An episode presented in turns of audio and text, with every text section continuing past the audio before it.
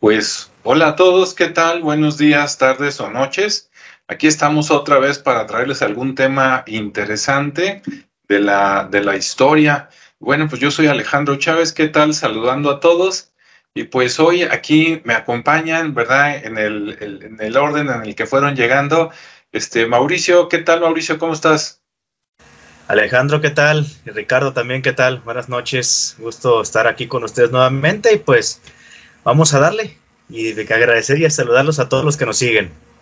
Claro que sí, gracias por estar aquí. ¿Qué tal, Ricardo? ¿Cómo te va? Hola, muy bien, ¿qué tal? Hola a todos, bienvenidos y gracias por la invitación. Muy bien, bueno, pues vamos a, a, seguirle por ahí. Este, iba a estar Rodrigo García, a lo mejor tiene por ahí problemas técnicos, esperemos que se integre en unos minutos. Y si no, pues le mandamos este un saludo, ¿verdad?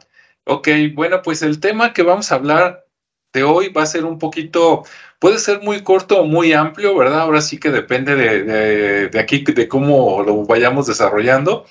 Y vamos a hablar sobre las monedas usadas en la Nueva Galicia, aunque prácticamente creo, si no aquí mis compañeros luego me desmienten, que pues podríamos hablar de las monedas usadas en la Nueva España, ¿no? este, que supongo que más o menos eran las mismas, aunque capaz de que luego me entero que eh, depende de la región, a lo mejor tenían su propia moneda, ¿no? Yo lo que investigué, a mí yo creo que ya es el destino que siempre me jala a una fecha más antigua de la que quiero tomar, como que me llama mucho lo prehispánico y buscando las monedas, por acá tengo mis, mis apuntes, ¿verdad? Mis mapas mentales y este, buscando las monedas de la Nueva Galicia o de la Nueva España, me, me, salió primero este, el intercambio o el comercio en la época prehispánica. Entonces, bueno, pues vamos a partiendo de ahí. Por aquí dice que en la época prehispánica, como todos sabemos o como nos dicen en la primaria, pues el método de comercio era como el trueque, ¿no? Aunque ya tenían obviamente sus equivalencias. Eh, eh, comerciaban, según investigué, con oro, sobre todo oro en polvo, algodón, piedras preciosas, plumas de quetzal, conchas, obsidiana y cacao. De todos estos, el que era más común, digamos, desde México hasta Centroamérica, lo que hoy es este Guatemala, por allá, Ecuador, etcétera, el, el más difundido como que era el cacao, eso también normalmente, bueno, cuando yo estudié la primaria me acuerdo que me lo mencionaron mucho, ¿verdad? Espero que ahorita sigan dando la misma educación o mejor. Incluso me llamó la atención, por ahí me encontré una equivalencia que decía que 100 gramos de cacao era igual a un real de plata. Y dices, ¿qué tal? Eh? Y ahora nos quejamos del aguacate y de los limones. Entonces, el cacao, a pesar de que después llegaron los españoles, vieron que pues esa era la moneda, ¿no? Eh, aquí prehispánica e incluso la aceptaron, mientras después la sustituían, digamos, con su moneda. Hubo una temporada donde recibían ellos también en, en cacao las cosas porque pues era la, la moneda, ¿no? Y este, e incluso había, era tan, como era la moneda, digamos, el cacao, había falsificaciones de cacao, ¿no? Así como ahora los billetes falsos y las monedas falsas, pues había cacao falso. Y tú dices, no inventes cómo le hacías. Ah, bueno, agarraban la, la semilla, aquí dice que le sacaban la almendra, quiero pensar que le hacían un agujerito, este, y que le sacaban como que la semillita, por decir algo así, y que lo rellenaban con lodo. Fíjate qué, qué desgraciados, con lodo para que pesara más o menos lo mismo y, esa era la falsificación, ¿no? Entonces, desde aquellos tiempos, este, hacían estas cosas. Ahora, no decía si esta trampa la hacían este, los, los, los indígenas o si ya fue en maña después de que llegaron los españoles, ¿no? Eso sí no, no lo decía. Pero bueno, entonces se daban falsificaciones de, de cacao. Después dicen que al principio los españoles aceptaron pues el cacao, pero cuando empezaron a salir estas trampas, dijeron, no, mejor es que mejor vamos a meter la moneda. Ok. ¿Y qué moneda tenían? Bueno, al principio yo pensé que desde un inicio tenían sus propias monedas, la que traían de España. De hecho, ahorita les voy a mostrar algunas imágenes, pero, y obviamente debieron de haber traído monedas, ¿verdad? En los bolsillos, aunque sea poquitas pero mencionan aquí que, miren ya, por ahí viene Rodrigo, mencionan que a partir de 1521, o sea, en cuanto cayó Tenochtitlan, dicen que con el oro que encontraron en Michoacán y en Guerrero, empezaron a hacer discos de oro. O sea, en pocas palabras eran monedas, ¿no? Nada más que como no tenían permiso del rey ni nada de ponerle el sello, entonces eran, les, llamaban pues discos, ¿no? Eran discos. Y, esos discos eran, eran monedas, imagínate, una moneda pero tallada, ¿no? Lisa, donde nada más decía cuánto pesaba y eran monedas de, oro. Entonces, después, estas monedas las intercambiaban de acuerdo al peso por cualquier otra cosa y ya cuando estos discos, estas monedas no oficiales llegaban a España, pues allá las fundían porque pues era puro oro y ya hacían sus monedas y luego ya regresaban las monedas, ¿no? Por lo menos eso vi. Ok, bueno, todo iba bien, pero otra vez, de ahí es de donde, de, de, lo que voy a comentar, es de donde me sale la duda si la falsificación de cacao fue este, de los españoles o de los indígenas, porque tenían, como les digo, los discos de oro y todo iba bien. Y así trabajaron más o menos como dos, tres años y de repente se les ocurrió rebajar el oro. Ah, qué caray, ¿no? Lo rebajaban con cobre. O sea, esos discos que todavía no eran monedas, los rebajaron con cobre. Incluso dicen que a veces no se los querían aceptar los indígenas de Centroamérica, a pesar de que ya los habían conquistado, porque se veía en el color. Los discos que eran, digamos, totalmente de oro, pues eran amarillos, y a los que les combinaban cobre, luego se hacían medio rojizos, ¿no? Entonces, hasta les pusieron un nombre que se llamaba tepusque, que parece que tepusque significa, si alguien tiene más información, luego me corrige, significa algo así como, como rojizo, mezclado o falso, ¿no? En idioma, supongo que náhuatl. Bueno, después eh, dice que en 1526 hubo un acta de cabildo donde se obligó a aceptar el tepusque. O sea, esa maña, digamos, esa como premoneda adulterada, pues aquí dijeron, pues lo aceptan o lo aceptan, ¿no? Y pues ya no quedó de otra, sale. Y se hacían en algo que se llamaba la Real Oficina de Fundación y Ensayo, ¿no? Por allá en la Ciudad de México. Lo de oficina de fundación, de fundición, me parece perfecto. Esa palabra de ensayo me sonaba como que a ver si nos sale a la primera, ¿no? Cada quien. Bueno, después eh, dice que, que, para hacer esos discos, esas monedas, se dividían en tejos. No sé qué es un tejo, ¿no? Si después alguien aquí sabe, luego me corrige. Yo me imagino que eran como barritas primero pero decía que cada tejo tenía que pesar uno, dos o cuatro tomines. Ahí entramos en problema, ¿no? ¿Qué es un tomín? Aquí dice que eso era una medida que equivalía a 12 granos, pero no dice granos de qué, ¿no? De maíz, de, de, de qué. Supongamos que de maíz. Y dice que más o menos eso y que indicaban que era un octavo de oro en peso, o sea, de lo que pesaba la moneda, como que la octava parte, pues era oro, ¿no? Y lo demás supongo que era cobre. Ok. Estas, estas premonedas las fabricaban, se tiene incluso el nombre, que allá en México las hacían Diego Martínez y Juan Celda. Sí, con ese apellido no se sabe si lo sacaron de la cárcel o qué, ¿verdad? Sí, Celda como Celda.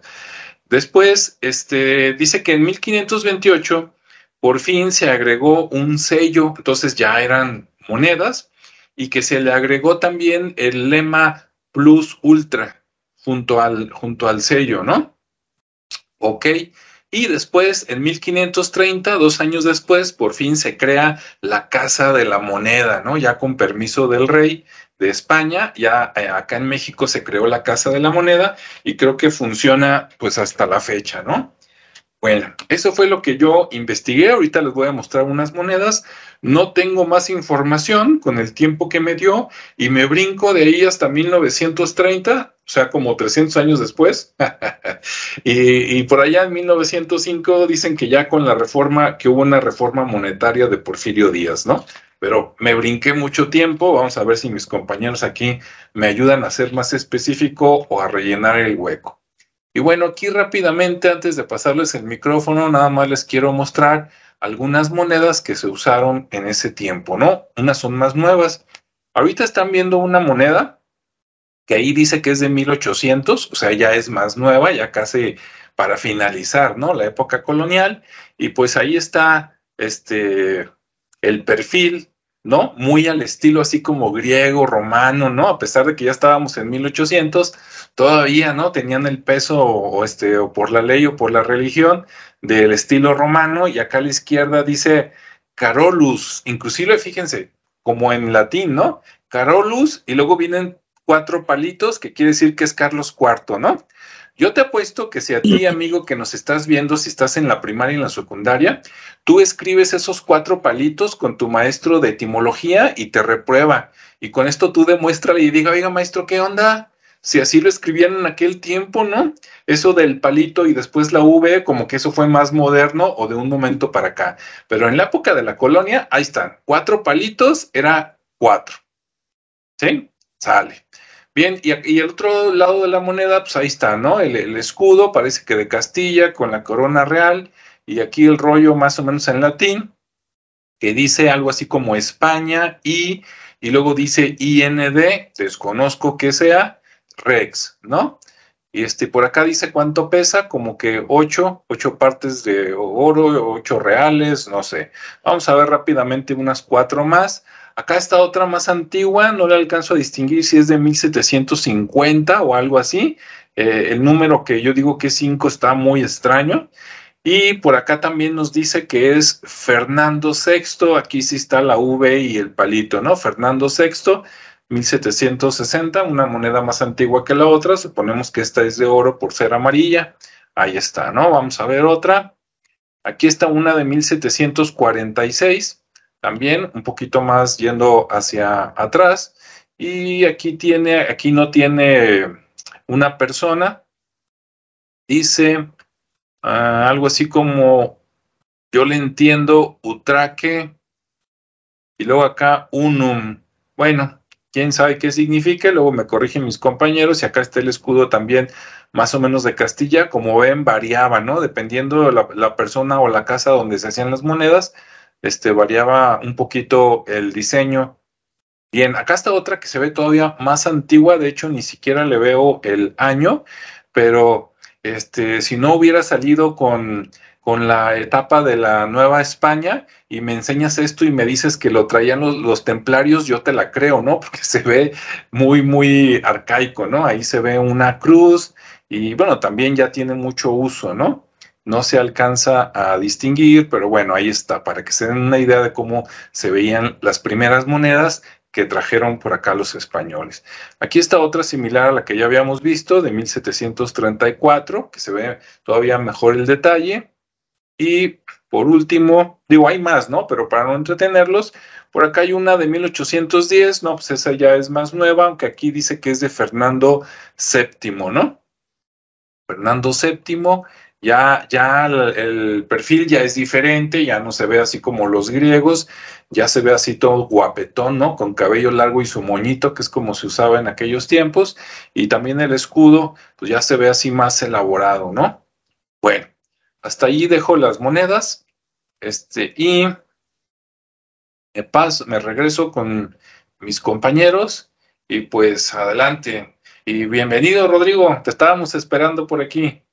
Ahora vamos a pasarle el micrófono ahora este, a, Mauricio a ver qué nos cuenta. Mauricio, adelante.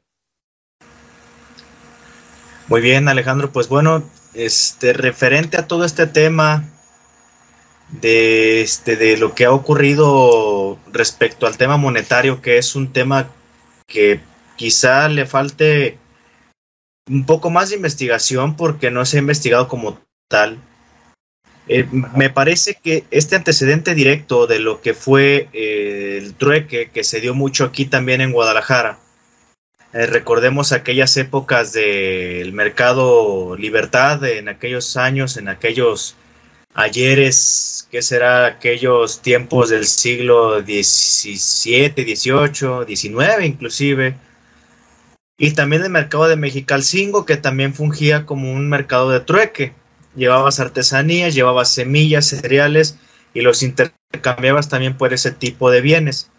La moneda viene a regular el comercio, obviamente, en este tiempo y por supuesto que la moneda, desde mi punto de vista, cuando entra a partir del virreinato, ya acuñadas en oro, en oro y en oro y plata, la mayoría de oro, este, podemos entender obviamente que vale más el real de oro que el real de plata, ¿no? Si por ejemplo escuchamos en alguna en alguna ocasión que se dice pagó con 10 reales oro o 10 o 10 pesos oro, estos valían más porque obviamente pues se tenían su acuña debido a su metal y obviamente todas venían marcadas de acuerdo al rey que estaba en cuestión. Vimos ahí de Felipe V, de Fernando VII, de Carlos IV, que fueron ya los reyes más recientes en esa época de, del siglo XVIII y siglo XIX.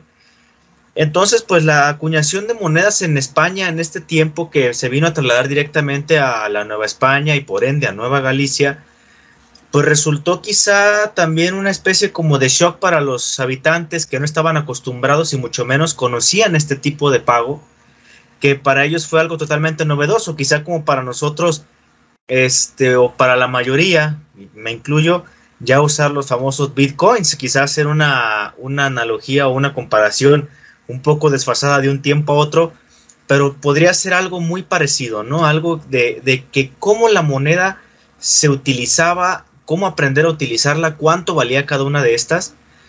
Y por supuesto también hablar de las falsificaciones, ¿no? Las falsificaciones de efectivamente esto, esto que comentabas hace un momento sobre la falsificación de cacao, que yo no considero ajena, que sí, sí considero que haya sido real. Si fue, fue de aquí de, de Nueva España o fue de los españoles, pues ya quedará. Pero este, la falsificación yo no dudo que sí se haya realizado y no solamente en cacao, sino en muchas otras cosas más.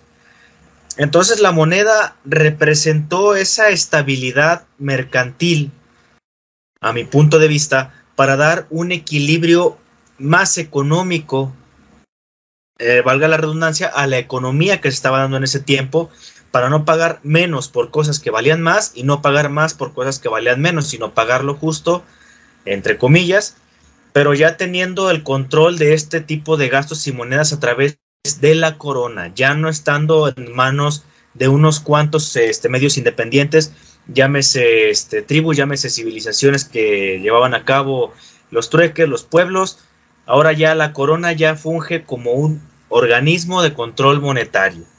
Y efectivamente, rápidamente para dar un comentario acerca de lo que mencionabas acerca de la reforma eh, monetaria de Porfirio Díaz, era de que las monedas en ese tiempo también se acuñaban en oro y plata, en su mayoría, y llegaron a valer lo que era en aquel tiempo un dólar o poco más que el dólar. Así que, pues imaginémonos, ¿no? Si en este tiempo tuviéramos, no sé, 10 monedas de oro de aquel tiempo, yo creo que fácilmente haríamos una fortuna con ellas en este tiempo, ¿no?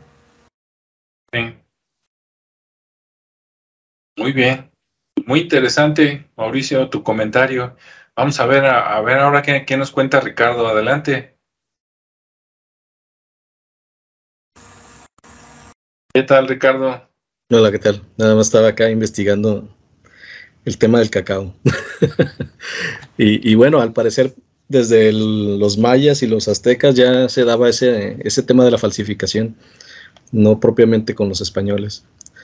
Eh, pero bueno, eh, algo que también me gustaría ir retomar de lo que comentaron, antes de entrar en lo que yo traje como investigación, es que, bueno, el tema del trueque pues todavía sigue funcionando, incluso hace unos 10 años en Veracruz y en la parte de Chiapas hubo un movimiento de trueque muy importante en, en varias zonas que les funcionó muy bien, pero entró el gobierno a decirles que eso no, no era legal. Entonces ahí seguían, siguen este, truncando esa, esa actividad que se me hace muy buena y que en algunos casos, como en este caso de la pandemia, volvió a resurgir y, ha funcionado muy bien. Y creo que funciona. De hecho, en España, en ciertas comunidades, así es como, como viven, con, con trueque de, de, ropa, de servicios, etcétera. Eh, y luego retomando el tema del tejo, el pedazo de teja, que le llamaban pedazo de teja, plancha metálica o pedazo de oro con, de oro, perdón, con forma circular es precisamente por eso le llamaban tejo, ¿no? Por la forma de la moneda. Eh, y la frase esta de utraque unum, que en latín significa ambos son uno. Nada más como para, para que la gente también se quede con, con qué, qué significaban esas frases, ¿no? En las monedas. Bien. Eh, bueno, yo traigo algo un poco más de, contexto ahí con referente al tema del dinero. Eh, obviamente las monedas se, fueron acuñando desde tiempo muy, muy atrás en Europa, porque acá en, lo que era América, pues simplemente estaba el trueque o había los intercambios de oro, como, pero finalmente era un trueque, como bien lo comentaste, Alejandro. Pero ya existían algunas monedas ahí en Europa con formas caprichosas, triangulares, eh, sin, sin, una forma totalmente redonda, redondas, este, algunas casi cuadradas. Eh, ¿Por qué? Porque pues eran muy artesanales, ¿no? Y de hecho se, se iban, se hacían pues con lo que tenían, se fundía y, bueno, se creaban de esa manera. Y, bueno, el, el tema de, del periodo colonial o de la, de la moneda en el periodo colonial, que fue más o menos donde retomé este, este punto, pues nace con Fernando VII, el rey que vio desmoronar, desmoronar al imperio español. Acá, este, ahí surge en el nuevo hispano los reales, que son las monedas de plata que, eran de medio real, de un real, dos reales, cuatro reales y ocho reales, ¿no? Que eran en, plata, era como se manejaban los reales. Y ya los escudos en oro de 1, 2, 4, 8 escudos o, tamaño corona, como, como le decían, que son el equivalente a un centenario de hoy en día, que, bueno, eran, eran muy importantes porque al final de cuentas esas monedas pues tenían su peso en oro, o su, perdón, su peso en oro, pero al final quise decir su valor era en sí la moneda, ¿no? El, el peso que tenía la moneda y el material de, que era la moneda era su valor. Entonces, eran muy, muy valiosas, muy importantes para toda la gente. Eh, y, bueno, eh, se, se, valoraban mucho, se cuidaban mucho, que hasta traían su costalito ahí, una bolsita muy, muy mona para, para guardarlas. Y, Como el doctor Chapatín. Sí, sí, sí, este, ahí sacaban su, su monederito, su bolsita, su costalito y bueno, estaba, estaba padre. De hecho, vi unos costalitos en unas imágenes muy interesantes. Eh, y bueno, obviamente cuando vienen acá a México, pues se da todo este tema que encuentran oro y qué es lo que pasa, pues que tratan de todo ese oro llevárselo a, España, a Europa, pues para generar más monedas, para generar más, más este, pues dinero allá.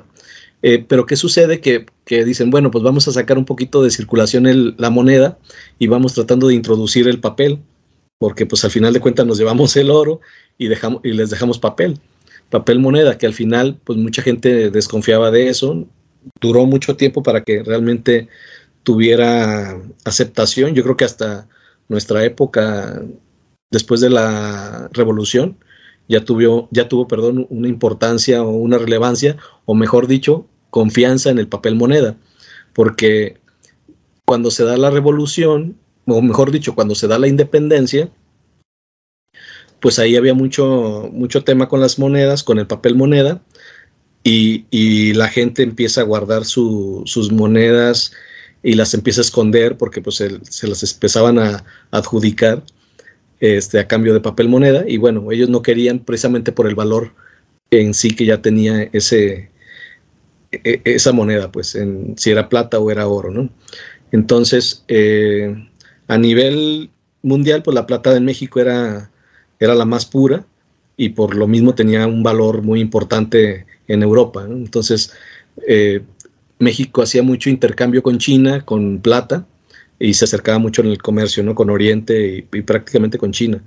En el proceso ya de la Constitución y de la Revolución, pues se produce, como siempre, una crisis muy importante económica y, bueno, empieza el tema de los saqueos, eh, se, se vuelven muy peligrosos los caminos, como hoy en día, entonces es, como, como, que no ha cambiado mucho eso. Ahorita las carreteras siguen este, muy inseguras, pues en ese entonces también había mucha inseguridad en los caminos. Eh, se fundaron algunas casas de moneda como en Valladolid, en Zacatecas y Guadalajara principalmente, para empezar a emitir dinero. Y, como bueno, Fernando VII fue el que empezó a, reutilizar algunas monedas, pero para ponerle su sello, pues utilizó un punzón entonces les hacía una perforación a las monedas para que supieran que era de su, ahora sí, de, su reinado, ¿no? De su momento en el que él estaba. Y bueno, ya con los insurgentes eh, se empiezan a, fundir metal y acuñar monedas improvisadas, pues precisamente para, para, regresarle la confianza a la gente, porque no querían usar el papel moneda. No les daba ninguna confianza porque decían, pues esto no vale nada, ¿no? Es, un, es como un pagaré, porque incluso traía una leyenda ahí de, me comprometo a pagar y bla, bla. Era un pagaré que firmaba el tesorero, el contador o no sé. Eran tres personas las que firmaban. Ahorita, ahorita les digo quiénes. Pero, pero no, no había esa confianza en, recibir ese tipo de papeles, ¿no? Entonces sí había mucha eh, resistencia a utilizarlo. No les funcionó la primera vez. Entonces dijeron, no, sabes que esto no, no funciona, no, no lo queremos. Y después este, empezaron, sacaron otra moneda como la bula papal, traían unos sellos ahí del catolicismo para que los católicos empezaran a utilizar los billetes. Ahora sí, para que aceptaran el billete. Pues lo medio aceptaron, pero dijeron, no, ¿sabes qué? No, definitivamente no, no nos convence ni a nosotros. Entonces va para atrás y, pues buscaban otra vez la moneda, ¿no? Porque al final de cuentas, pues era lo que valía. Entonces, eh, pues no tuvo otra vez aceptación, nuevamente fracaso con la llegada de Maximiliano. Nuevamente se vuelve a instaurar eh, la moneda con un escudo y, el, y se instaura el sistema decimal.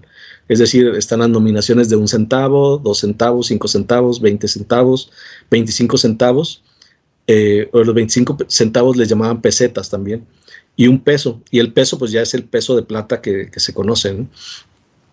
Eh, también se emiten ya los billetes más o menos este, con un poco de confianza que los avalaba el, el Banco de Londres, que se llamaba Banco de Londres, México y Sudamérica eh, en 1864 y en 1878 se crea el Banco de México, pero hasta 1884 se constituye el Banco Nacional de México con una inversión de 20 millones de pesos, que fue cuando ya se empezaron a crear ahora sí los billetes más o menos que los aceptaba la gente. Pero, pero bueno, en, ese, en 1897 se fundan bancos privados y se comienzan a hacer billetes por entidades. Es decir, San Luis Potosí emitía sus propios billetes, Aguascalientes sus propios billetes, Sonora, Jalisco, etc. Entonces, pues se volvió a hacer un relajo porque esos billetes nada más los aceptaban en esas entidades y los demás no. Entonces, pues bueno, ya otra vez eh, se hizo un relajo, por no decir un desmadre, y, y, con el porfiriato y las minas salieron otra vez las monedas pero este, ahora la sacaron de 20 centavos de níquel. Entonces, la gente cuando empieza a ver las monedas de níquel, pues dice, pues esto no vale nada. Y entonces eh, empezaron otra vez con el rechazo y no las aceptaron y pues ahí las dejaron, ¿no? Entonces en 1905, por el ministro de Hacienda que se apellidaba Limantur, surge la Casa de Moneda en la Ciudad de México y es la única autorizada en acuñar monedas. Desde ese entonces hasta la fecha, es la única que tiene ese, pues digamos que esa potestad, esa, esa autoridad para, para emitirlas. Pero con la revolución, pues también se vuelve a hacer otro relajo y se empiezan a emitir otra vez billetes, incluso el ejército emitía sus propios billetes y sus propias monedas. Y de ahí, bueno, se empezó a generar una devaluación tremenda que hasta la fecha seguimos este, padeciendo, pero no por esas razones, por otras. Y, y bueno, con el tema del ejército, pues ya eran válidos, ¿no? Porque nuevamente venía la moneda a tener un valor per se. Entonces, nuevamente el ejército en turno eh, hacía su, acuñación, pero pues solamente los eran válidos durante el ejército en turno. Entonces, si llegaba otro ejército en turno, pues ya no, ya no valían esas monedas ni esos billetes, ¿no? Entonces se hizo otra vez un, relajo con, las, con los papeles y con las monedas que se emitían. Eh, incluso había unos en, que le llamaban las sábanas de villa, unos billetes en, eh, que se empezaron a emitir que, se llamaban eso, sábanas de villa o calzones. Y les decían calzones porque se ponían amarillos con cierto tiempo, se, se ponía amarillo el papel. E incluso empezaron a, emitir una frase la gente que decía que asco le tengo a los pesos y también a los tostones, pero más asco le tengo a una pila de cartones, eh, porque al final pues era papel, ¿no? Y, y, bueno, en aquel entonces los famosos pesos de Durango en 1914 con la leyenda de, de Muera, Muera Huerta, ¿no? que se hizo muy famosos esas monedas.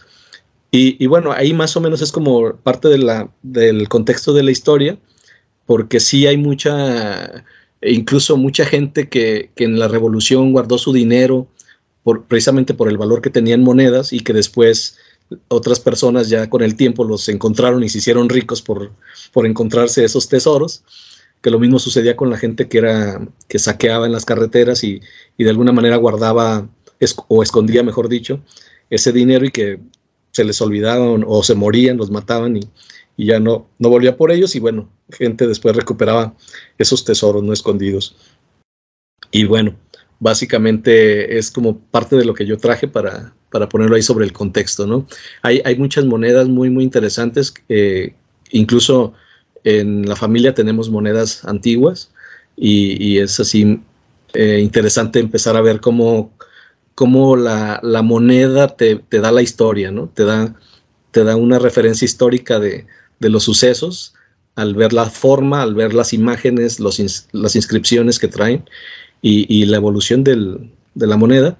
Y, bueno, eh, también mencionabas eso de, de cuando falsificaban con, con, cobre, ¿no? Que yo creo que de ahí deriva la frase de que ya mostró el cobre o ya le salió el cobre.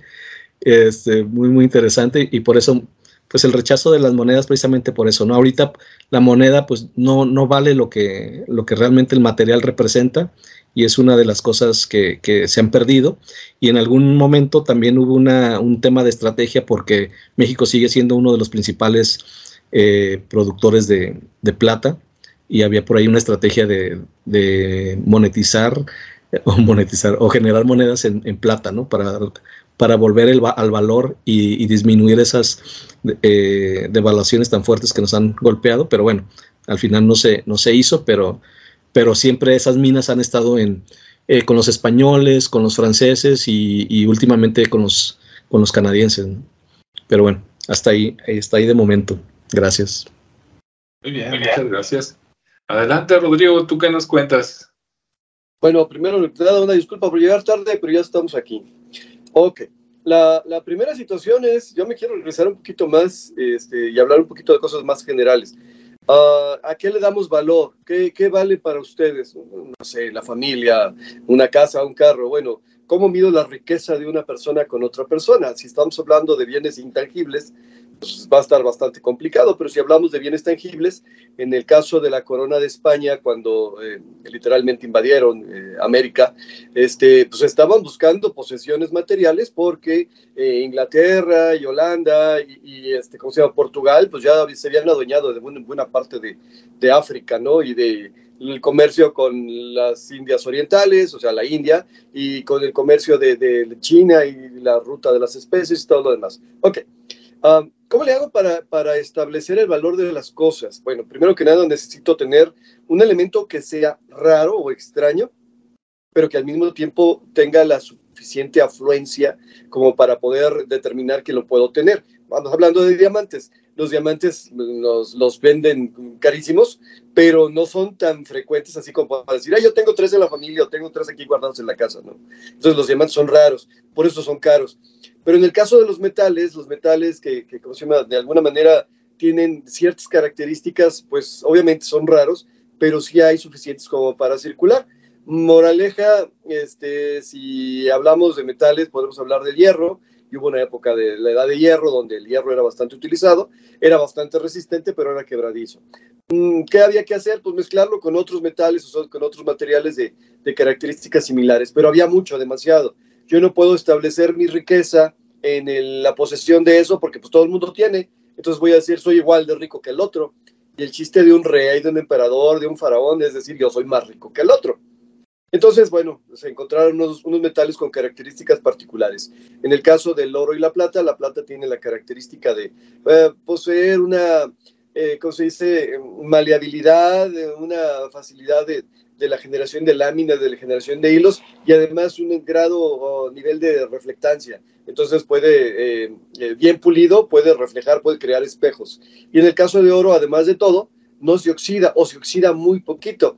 Entonces tenemos un metal que es extraño, pero que sí hay suficiente y que de alguna manera me puede servir como una referencia para poder establecer un nivel de riqueza.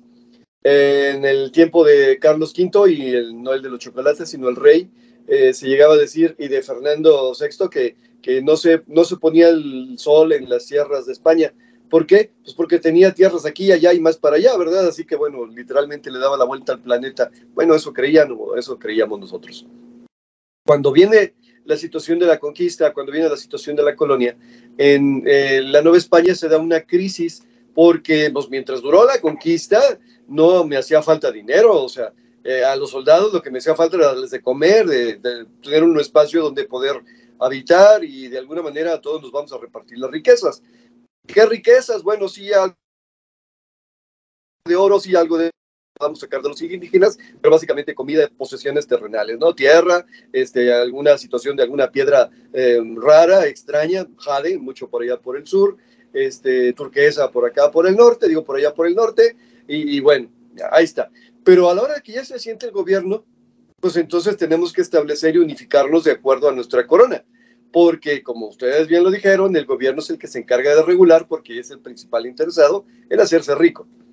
¿Sí? Entonces, bueno, ¿por qué se financiaron las conquistas? Pues que por dinero, por valores, por, por poder, por posesión. Uh, efectivamente, la situación de las monedas de Castilla se viene acá a América, pero por más que le llenen los bolsillos a todos los marineros de tres barcos, cinco barcos, no vas a generar una microeconomía en las colonias porque tardaban tres meses en llegar. En el mejor de los casos, dos meses y tenían este, buena suerte y buenos este, rumbos de viento. La cuestión en este caso es que eh, se generó un conflicto grave porque si bien México es un gran, todavía, productor de plata, pues la plata era plata pura, era plata poco procesada, eh, no podía decirse que vamos a generar nuestras monedas porque vamos a crear una economía independiente de España. Moraleja, tú lo mencionaste, tenía que ser llevado a otro lado y luego tenía que procesarse y luego regresar acá. Regresamos a la misma premisa. No vas a generar una economía con el, la plata que te puedas traer. Además, si te vas a llevar la plata para allá, la van a querer allá, no la van a querer acá. Sí, no la van a traer de regreso. Primero, por el riesgo de los piratas. Segundo, porque la riqueza la quiero yo, no los demás. Entonces se empezaron a crear ciertos lugares cerca de las minas a las que les llamaban secas y en estas secas lo que hacían era tomar la plata, fundirla, más o menos purificarla, y eh, generaban los famosos tejos o, las láminas o como le quieras llamar. Y ahí se generaba una primera moneda. Esa primera moneda tenía cierta característica, cierta figura y un primer sello. Normalmente el sello era a partir de un quinto, o sea, a partir de, de un, ¿cómo le llamaste? Un cincel, y representaba la letra M y así se estaba garantizando que la plata que tú presentabas fuera generada en esa seca. ¿Sí? Porque yo podría estar cerca de una mina, yo podría fundir plata y decir, ah, acabo de introducir este, esta moneda de plata pensando que es buena y no era buena porque no tenía el visto bueno del, del virreinato y menos del reino, ¿no? Moraleja, quiero crear una economía aparte. No los dejaban, entonces tenía que llevar ese primer sello. Se trasladaban, como vimos acá en el video del de, Camino Real de Colima, ya llegaban por diferentes lados. Y cuando llegaban a la Ciudad de México, normalmente en las fundiciones le ponían un segundo sello con una letra S, igual a, través de un quinto, a través de un cincel. ¿sí? Y ya a partir de ahí se empezaban a volver a fundir para formar los famosos reales. ¿Qué es un real? Bueno, el real de hecho es la consecuencia o el desarrollo de una moneda que introdujeron entre los españoles y los árabes en la península ibérica por ahí, por ahí del año de 1050, por ahí. A la moneda que en ese entonces circulaba se le llamaba maravedí y hubo monedas maravedís aquí en, en la Nueva España, ¿no? O sea, de alguna manera subsistían para cuando estamos hablando de 1500 y tantos. Ok, los maravedís eran una combinación de plata con cobre. ¿Por qué? Porque la plata pura es difícil de, de, de, trabajar, la plata pura es difícil de moldearla. Entonces se le tiene que combinar otro metal, hacer una aleación para que tenga características y propiedades diferentes. Pero la idea principal no era los maravedís, que era una moneda antigua, por decirlo de alguna manera, sino la creación de los reales. ¿Y qué es el real? Bueno, básicamente una lámina de plata de las tejas que tú mencionabas, la dividían en 64 secciones. O sea, de una teja se podían sacar 64 monedas y esas 64 monedas eran básicamente un, cada una un real. Un 64 del, del equivalente a, la teja. El problema es que, bueno, si yo saco las tejas y las reparto a 64 este, reales cada tejo, pues no le saco ganancia. Entonces, a la hora de que ya estaba procesada para poder pagar todo el proceso de transportación, de riesgo, de fabricación y de fundición, el gobierno de la Nueva España, de España propiamente dicho, lo vendía a 68 reales, o sea, le ganaba 4 reales por el proceso de acuñación de la moneda. Ok, se sacaban monedas de un real, de dos reales, de tres reales y de cuatro reales, aunque con el tiempo este, la de tres reales fue desapareciendo porque tenía forma y tamaño muy similar a la de cuatro reales y provocaba confusiones. Entonces de repente pagaste más de lo que pensabas pagar. Bien, de la misma manera funcionaba con el oro. Sí, es también hacían la, eh, la seca, hacía una lámina básica, eh, se llegaba a la casa de moneda, la fundían y eh, hablaban de lo que Ricardo mencionaba, ahora sí, reales de oro, que obviamente pues valían un montón comparado con los reales de plata.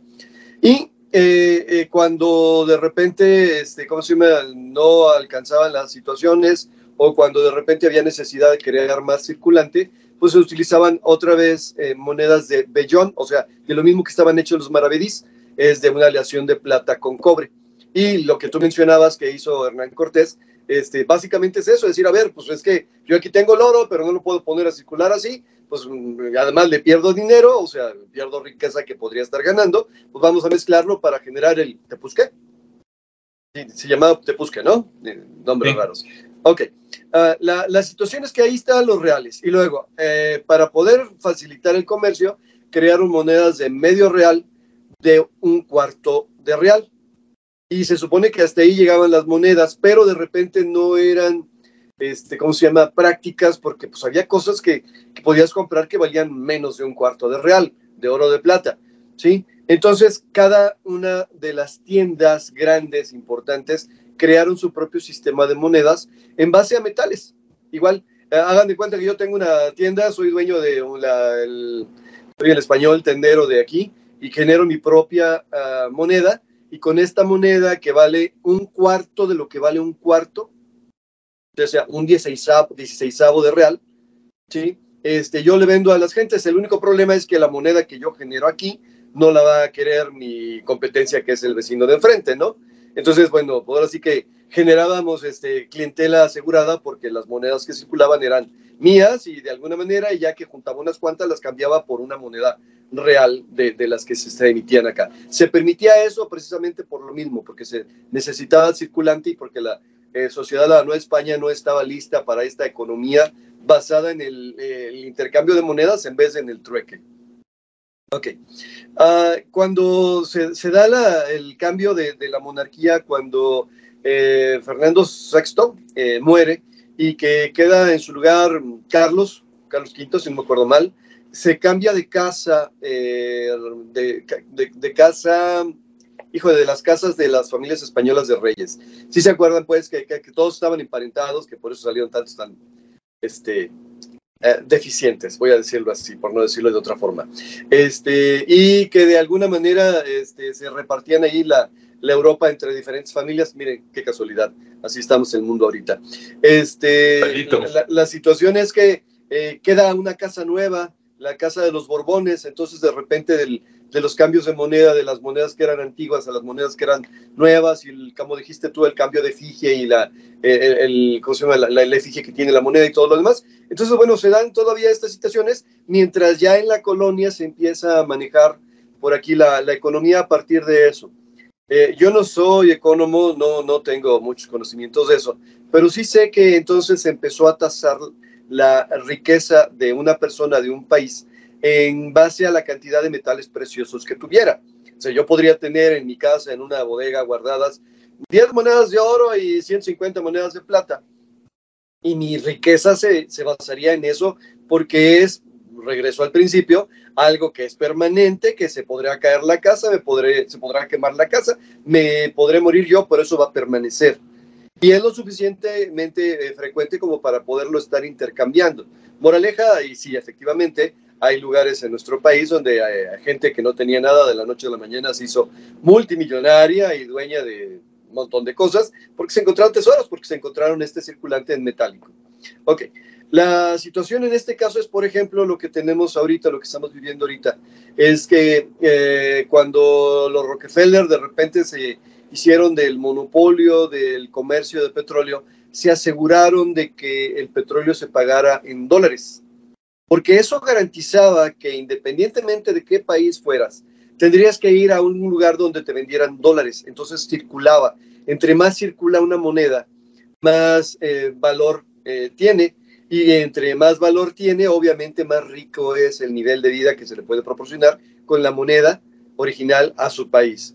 Por eso ahora en la dichosa guerra entre Ucrania y Rusia, que no estoy seguro que sea exactamente eso, entre ellos dos, creo que hay muchos más involucrados, este, Putin quiere que el gas que viene de Rusia se pague en rublos, ¿por qué? Pues que quiere hacer que circule y que el rublo sea una moneda fuerte.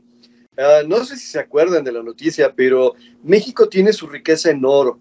El único problema es que cuando estaba Peña Nieto y se fue a visitar allá a la reina, se hizo público que el oro de México no está en México. Los gobiernos eh, priistas del famoso saqueo que han tenido durante tanto tiempo se encargaron de sacar el oro de México y llevárselo a Inglaterra.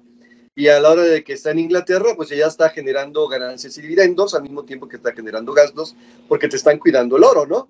Y lo que hicieron fue poner la moneda a flotar, al igual que el dólar, al igual que el rublo, al igual que la mayor parte de las eh, monedas del mundo. La cuestión en este caso es que ahora la moneda del peso, el valor del peso depende de la cantidad de moneda que esté circulando y que se supone que tú tienes una emisión entre lo que desaparecen de monedas y entre lo que, eh, ¿cómo se llama?, cuñas de monedas y billetes, eh, que da la inflación que tenemos, por así decirlo, ¿no? ¿Qué significa esto? Bueno, que en cualquier momento la eh, visión simplista nos dice, vamos eh, creando más monedas, vamos imprimiendo más monedas, para que este, nuestra economía se mueva más. Pues sí, pero a la hora que estás haciendo la misma cantidad de oro que la sustenta, es la misma cantidad de circulante y de bienes materiales que se están generando. Moraleja, este, eh, lo que estás haciendo estás devaluando la moneda, generando más inflación y por lo tanto, bueno, viva México. Más allá de esta situación, y hablando de monedas antiguas, en los eh, barcos españoles que de repente se iban hacia España partiendo del puerto de Veracruz y después de Campeche y después de, allá por Yucatán, etcétera, este, llevaban cargamentos de plata, de, monedas de plata, pero no eran monedas redondas, circulantes como las que mostraste, eran unas laminitas de plata. ¿Por qué? Bueno, porque no habían recibido el proceso completo, pero era la idea del impuesto que se tenía que pagar. Además, era más fácil este, almacenarlas y, moverlas y además eh, de alguna manera estaban tratando de esconderlas. Um, váyanse a dar la vuelta por ahí a los, eh, al Museo de Cozumel, por ejemplo, y ahí puedes ver las monedas de plata, dices, esa es una laminita, pues sí, pero esa es la moneda.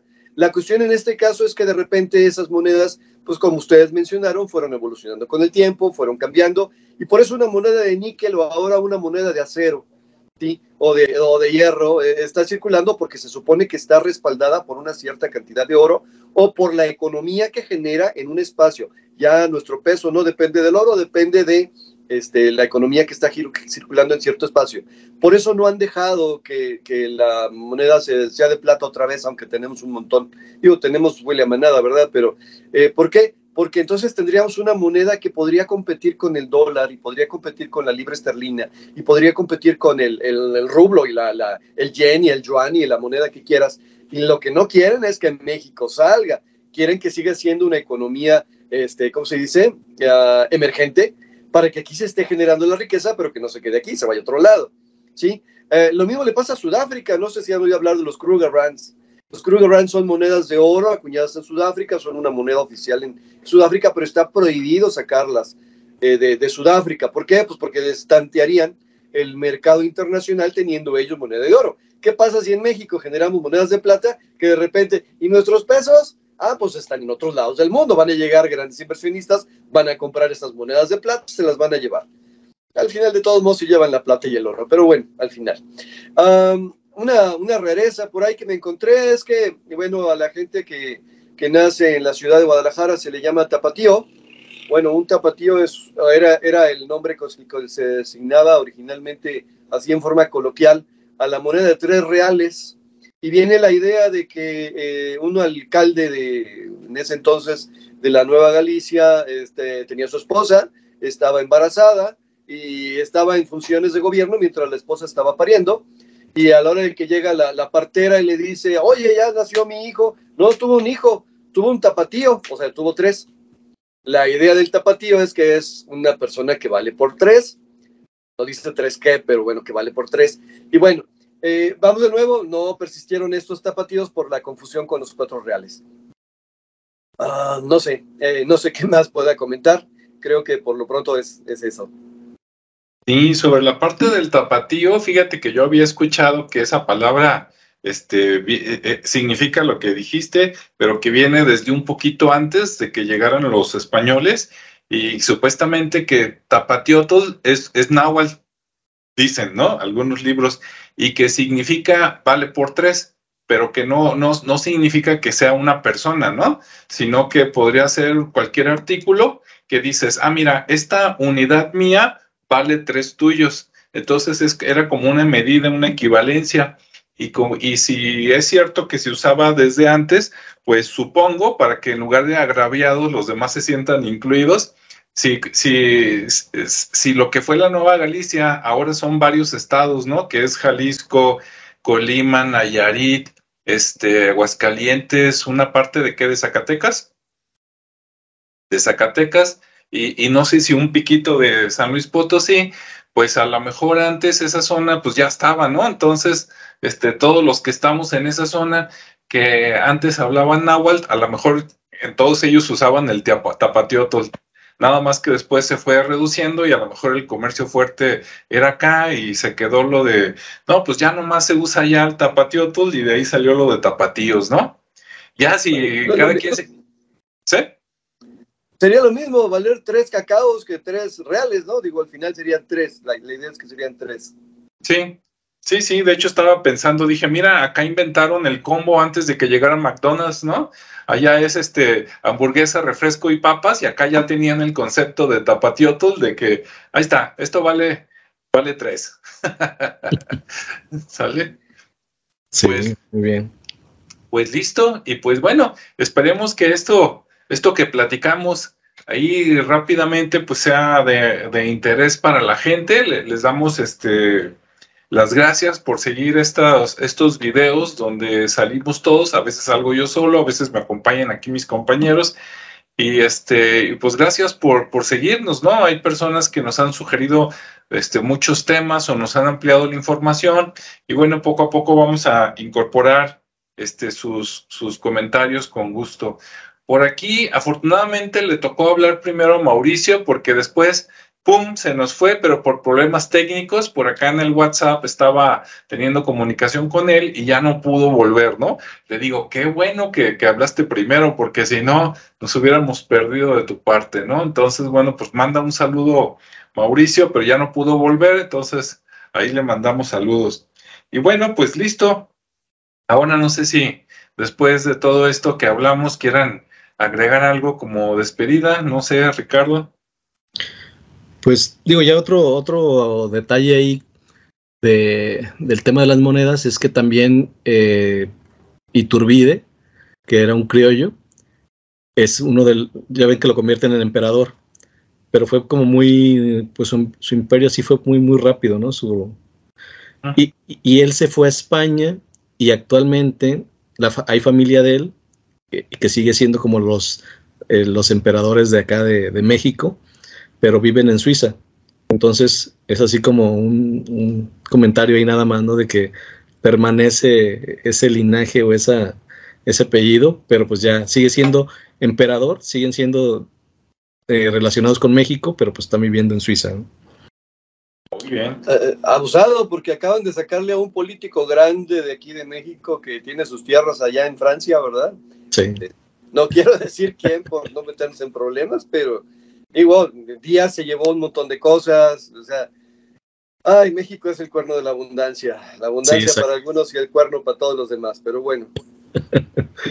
Muy bien. Sí es. Digo, ahorita que comentan eso, mi, mi, bisabuela, a mí me tocó conocer a mi bisabuela cuando ella se murió, yo creo que yo tenía como unos ocho años, y sí la recuerdo, este, y ella su apellido era Betancourt, ¿no? Este, entonces, y, y, sí era así media, este, güera de ojo azul, y ya, ya después de grande me enteré que los Betancourt, bueno, hay varias ramas, obviamente, ¿verdad? Pero que una de esas ramas es de las familias más ricas de todo el mundo, Y digo, ven, más lástima que luego se van regando con el tiempo.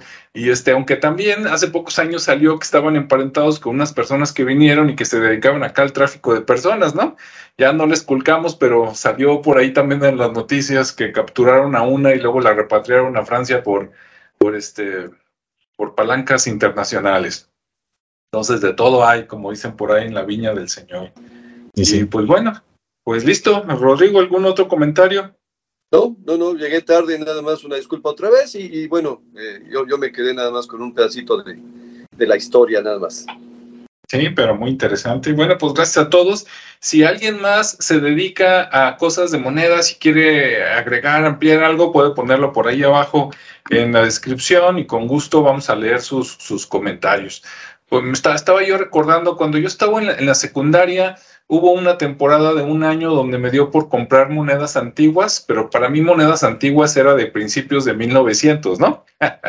no como estas que hablamos hoy, pero sí me tocó la moneda más vieja que conseguí en el Baratillo, que es un lugar en Guadalajara donde pueden conseguir monedas antiguas, por allí en la, en la calle, en ese tianguis este, que parece que viene desde la época prehispánica, pero eso lo platicamos en otro momento. En el Baratillo conseguí una moneda que yo creo que ya la, tiró mi madre, ¿verdad? Cuando estaba yo en la prepa, como fierro viejo, y era, creo que eran cinco centavos y de 1889. Y tenía un águila así como media imperial, ¿no? En lugar de la que, la que tenemos hoy.